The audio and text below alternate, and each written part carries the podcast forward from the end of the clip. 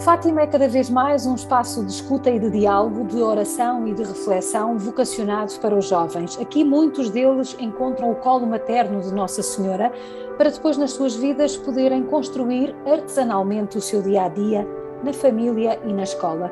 É sobre esta proposta que vamos falar hoje neste podcast Fátima no século XXI, de olhos postos no lema deste ano pastoral, aqui em Fátima, Levanta-te, és testemunha do que viste, e com a Jornada Mundial da Juventude de Lisboa, em agosto de 2023, no horizonte. O meu convidado é um jovem jesuíta, Eduardo Amaral, a quem agradeço antecipadamente a disponibilidade para connosco fazer este caminho de descodificação de Fátima junto dos jovens. E, eh, Eduardo, começaríamos justamente pela pergunta mais óbvia: Fátima faz sentido para os jovens? Olá. Uh eu, eu, eu, penso que sim, pelo menos para mim faz, e, também conheço muita gente para quem, para quem faz.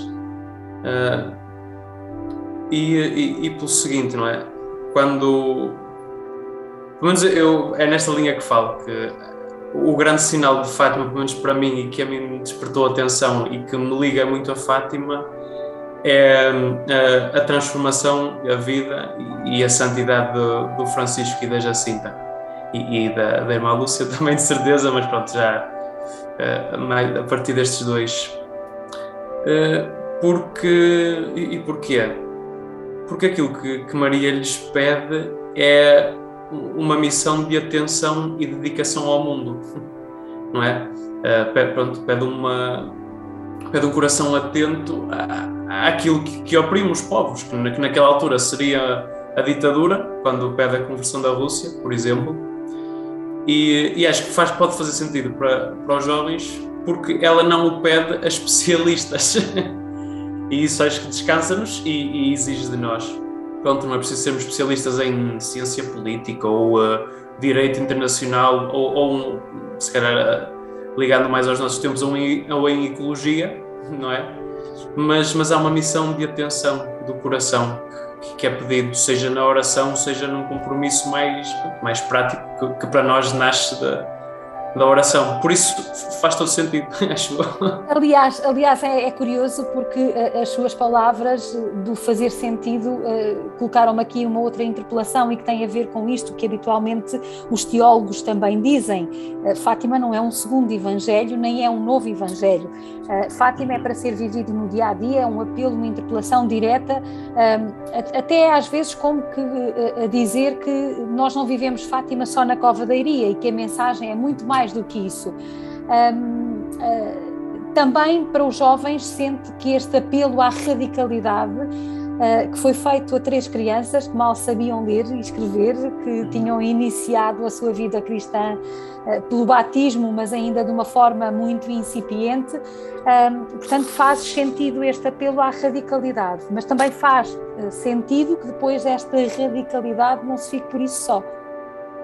Uhum. Sim, é, é, é comprometida e quando falo em radicalidade, é, é, é, acho que a grande radicalidade aqui é, lá está, mais uma vez, do olhar que tenho para, para com os, os pastorinhos, mas de, de um sentido de, também muito de, de, mansidão, que é uma palavra bastante evangélica, não é? E pequenez contra, contra a violência do mundo que vemos e que experimentamos. Eh, de, pronto, de, de, na nossa pequenez e no nosso lugar, dentro do que nos é possível, olhar para, para grandes causas e para os grandes sofrimentos do mundo e, e pronto, compadecermos deles. É, é, acho que é uma missão de compaixão pelo mundo. Quando, quando falamos, se calhar, das, das grandes ofensas com que o coração de Jesus é ofendido e queremos reparar esse coração, é também querer reparar o mundo, porque é o mal que há no mundo e que vemos e que às vezes também somos culpados, não é? A conversão dos pecadores é, é a nossa conversão. Uh, pronto, é, é, é, acho, que, acho que a radicalidade é, primeiro que tudo, sabermos essa nossa posição e mesmo assim querermos responder nela. Uhum. Fátima, esta, nesta, nesta radicalidade, aliás, fica bem expressa depois nas memórias da irmã Lúcia, quando ela apresenta o primeiro diálogo uh, com Nossa Senhora, quereis oferecer-vos a Deus, e os pastorinhos disseram uh, sim. Uh, sem pedir naturalmente um exercício de interpretação ou de exegese deste, deste, deste pedido, aquilo que eu lhe pedia era que me eh, dissesse o que é que está a faltar hoje aos jovens para também darem este sim. Nós olhamos à nossa volta e vemos tantas falta, tanta falta de vocações, não só as vocações religiosas ou as vocações sacerdotais, uh, falta também mesmo no plano laical, o compromisso para o matrimónio, o compromisso uh, para assumir um compromisso uh, mais firme e mais duradouro. Os jovens, por tradição, gostam de eventos, gostam de causas, mas depois há esta dificuldade numa coisa mais, num elo mais, mais duradouro. O que é que Francisco e Jacinta, eh, eh, da sua espiritualidade, nos podem ensinar neste capítulo? Eh, ela, se calhar, naquela perspectiva mais da compaixão, do compadecer, do compadecimento perante o outro, ele mais na escuta de Deus e no silêncio de Deus. O que é que, que, que radicalidade também reside nestes dois santos que hoje podem atrair os jovens? É, é, eu onde falo, acho que falo de mim, mas acho que renova ou, ou ajuda-me e ajuda-nos a, a, renovar a maneira como está a maneira como estamos atentos ou a maneira como rezamos. É, eu, é uma pergunta um bocado difícil, mas seja, quando olho para, para eles e para o exemplo deles e, e, e para tanta gente que é faça uma experiência tão forte, uh, parece que é impossível negar. Se calhar para nós não, não tivemos uma experiência de fé tão forte como eles, e por isso é muito fácil de nos amolecermos e, e não sabemos muito bem como, como estar firmes, mas sei, eu olho muito para o Francisco como que um, um convite à, à perseverança no, na maneira de oração dele, do, querer olhar para, para Cristo, quase pronto, de uma maneira muito simples, nem que seja só estar em frente ao sacrário, mas de, de nos aperceber também da, que, que, a nossa relação com Ele e a nossa oração é uma oração mais uh, amorosa. pegando aqui, puxar um bocadinho a brasa para, para a minha sardinha, Santo Inácio de Loyola no, nos, exercícios, nos exercícios espirituais, não, mas no no diário espiritual que escreve, ele fala de uma atitude muito, muito que para mim é muito cara e muito próxima, que é a reverência amorosa. Pronto. É, é isso que, que é, é uma, acho que pode ser uma maneira de rezar diferente, mais, mais afetiva, que nos torna ligados porque, pelo coração, mais do que por, por queremos aderir a um evento ou uma causa só. Pronto, que é uma coisa que passa a ser nossa.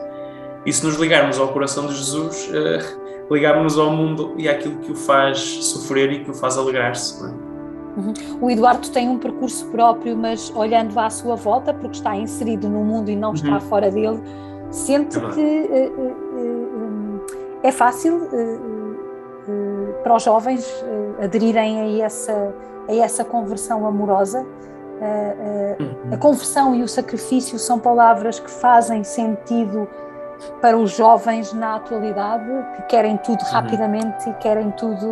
Não querem, não, eu não, não, não estou com isto a assumir aqui o papel da cota, ou seja, do papel de quem. Uh, não, eu também já fui jovem e também já percebi uh, efetivamente uh, uh, como é que as coisas são, não é? Nesse, nesse, nesse, nessa uhum. perspectiva. Portanto, não estou a dizer que é uma característica desta juventude, mas hoje, particularmente, sei lá, com a aceleração toda dos dias, com as inúmeras solicitações a todos cham somos chamados, pergunto se as palavras conversão, sacrifício, bem e mal ainda fazem sentido e uhum. são facilmente identificáveis pelos jovens e uh, requerem deles uma adesão uh, plena e fácil. E fácil, sim, acho que fácil não. Agora, se calhar as palavras não.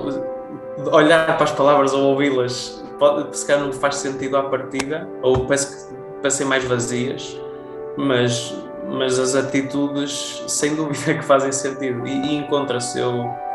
Uh, por exemplo, em toda esta questão das, em volta das alterações climáticas e da, da greve dos estudantes e tudo isso, uh, todas estas pessoas jovens que querem ser, que, pronto, que, que olham para esta causa importante e que, que se identificam aqui com os sofrimentos do mundo, pronto, uh, aderir a isto exige sacrifícios e exige uma conversão de vida, não é? As duas coisas estão sempre ligadas. Uh, e, e, acho que é uma conversão espiritual também, porque muda a maneira como nos relacionamos com aquilo que está à nossa volta, por exemplo.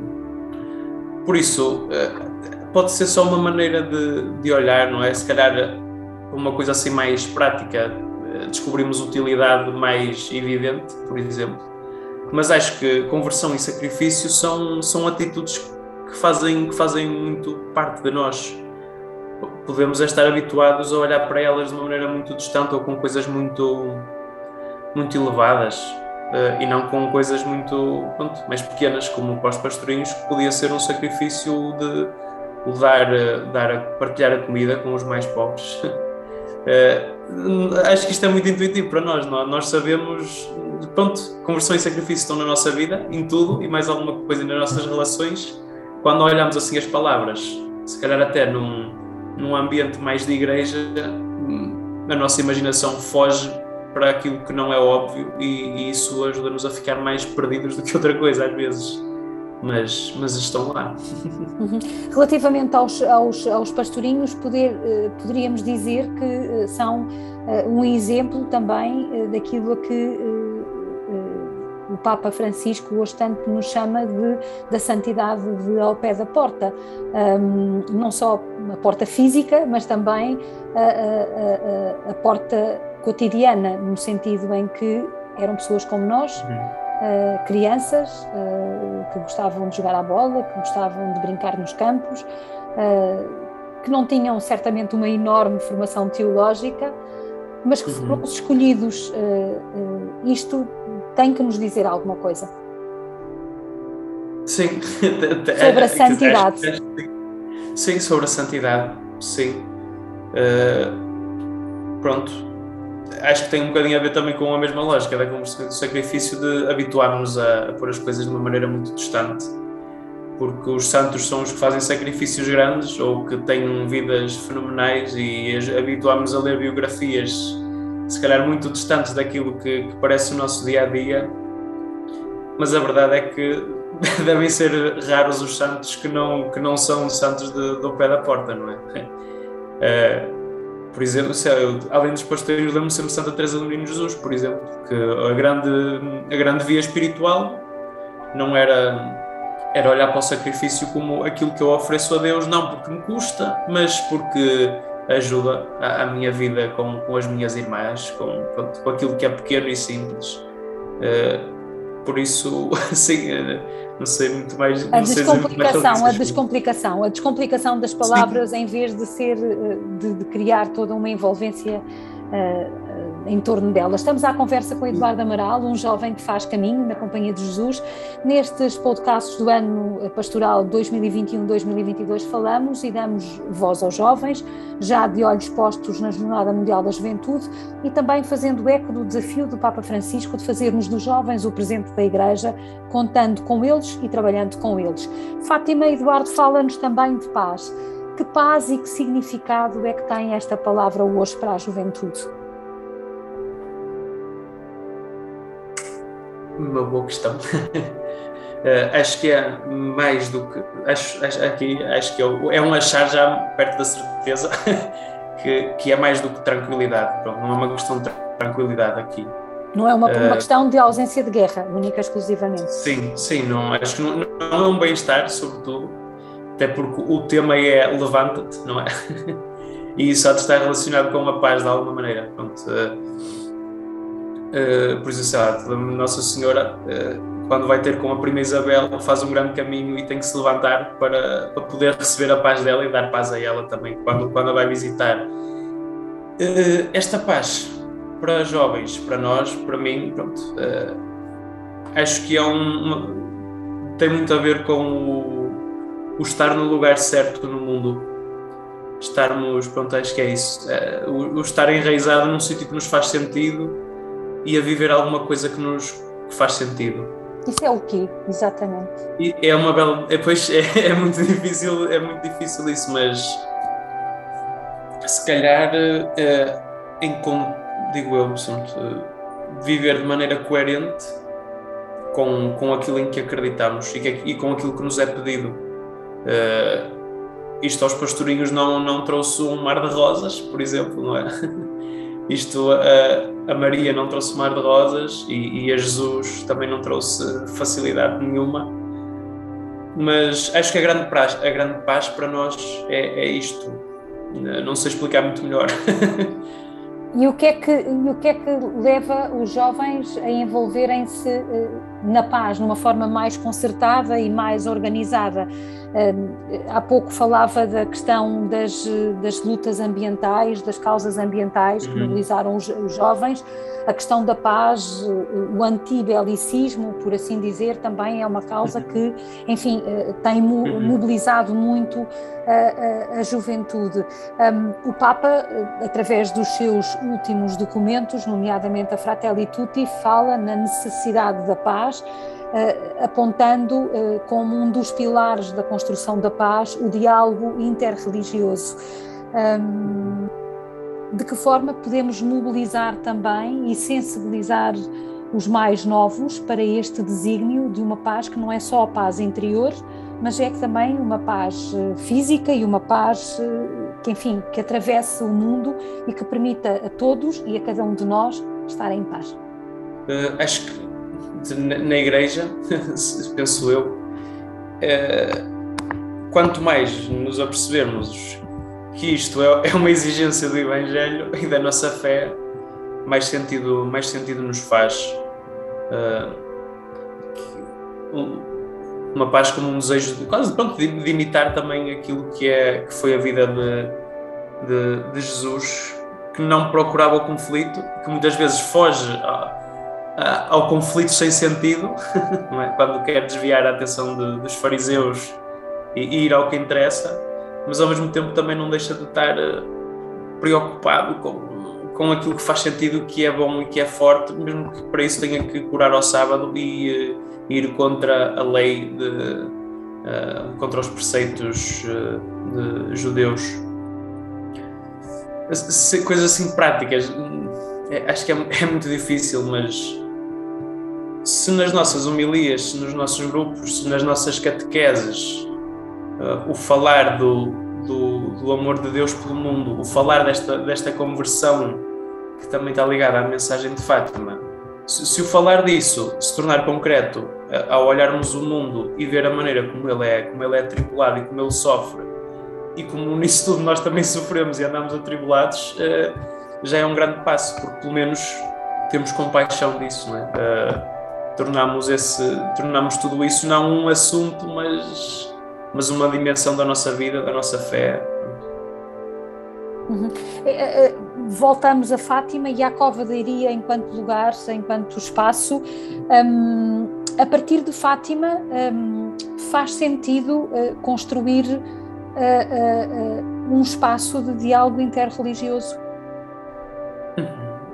faz sentido em qualquer lado, em Fátima também. Mas Fátima, é? por ser também um santuário, e faço esta pergunta objetivamente, sim, sim, sim, dava a, a, aliança, digamos assim, em Fátima todos os uhum. dias se reza pela paz no mundo. Eh, naturalmente é que isto é uma condição da Igreja e é uma condição quase evangélica, mas para além de tudo mais, eh, há uma oração uhum. específica pela paz.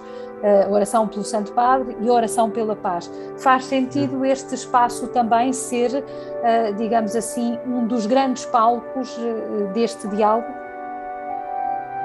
Sim, é, pronto, como disse, é um grande parte do grande desejo também de, de, de Nossa Senhora, a oração pela paz.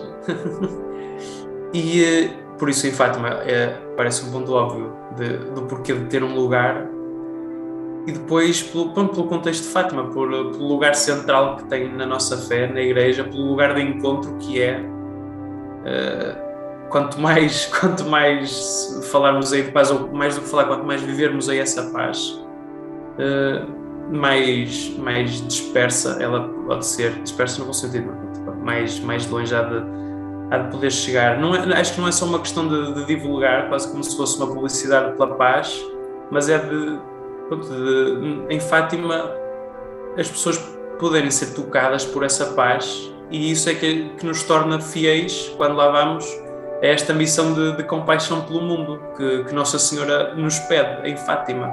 Pronto, o convite a olhar o pecado do mundo, quase o, o que há de mal por aí fora e, e aqui dentro também, e a comprometermos com, com a reparar nisso, a fazer a ter o nosso o nosso papel, seja na oração, seja numa vida também orante que, que que luta por, por, não é, por resolver conflitos, ou pelo menos por estar atento a eles.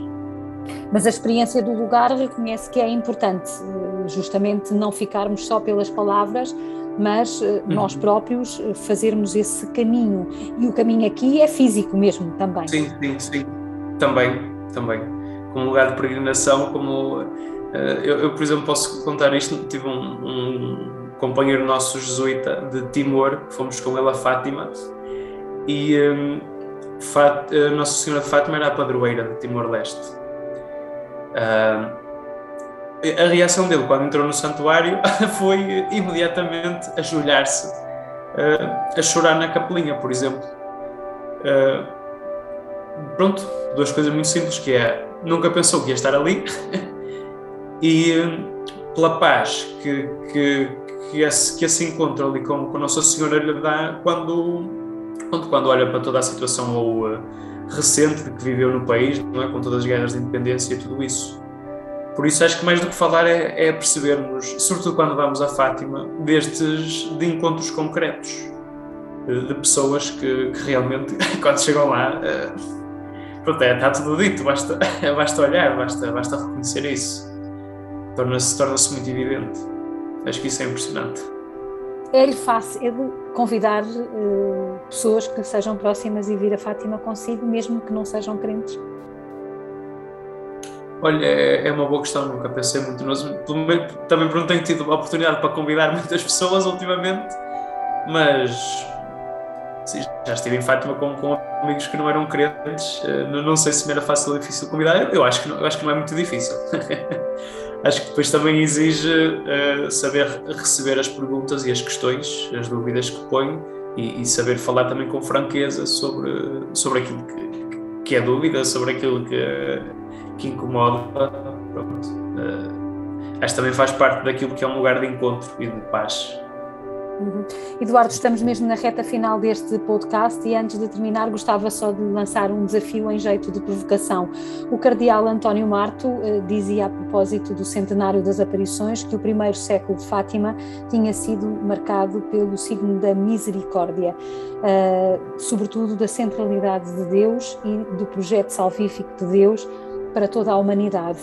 Uh, se tivesse que lhe acrescentar mais alguma coisa, uma vez que esta premissa, penso, concordará comigo, que se mantém completamente válida e é aqui que reside de facto a atualidade da mensagem de Fátima, o que eu lhe pergunto é, uh, numa palavra, uh, como é que gostaria que fosse o segundo século de Fátima?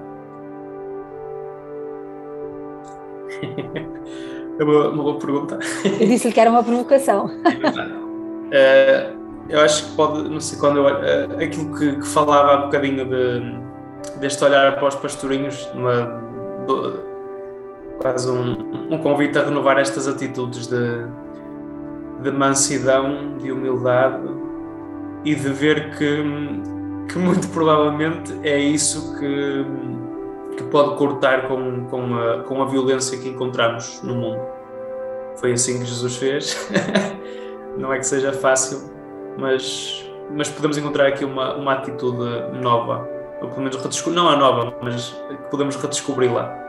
Isto também pode mudar muito da, da, nossa maneira de estar na vida, da nossa linguagem, da, da nossa maneira de ser igreja, pode dar-nos muita humildade, atenção. Sobretudo, acho que é isso. Muito obrigada, Eduardo Amaral, um jovem jesuíta Obrigado. da Companhia de Jesus, que nos ajudou também neste último podcast de Fátima no século XXI, a compreender quais são os desafios da mensagem, da sua afirmação e também da sua difusão junto dos mais jovens, já de olhos postos na Jornada Mundial da Juventude, em agosto de 2023, em Lisboa, para onde estamos todos convocados a partir de Fátima ou de outro lugar do mundo. Até para o mês que vem.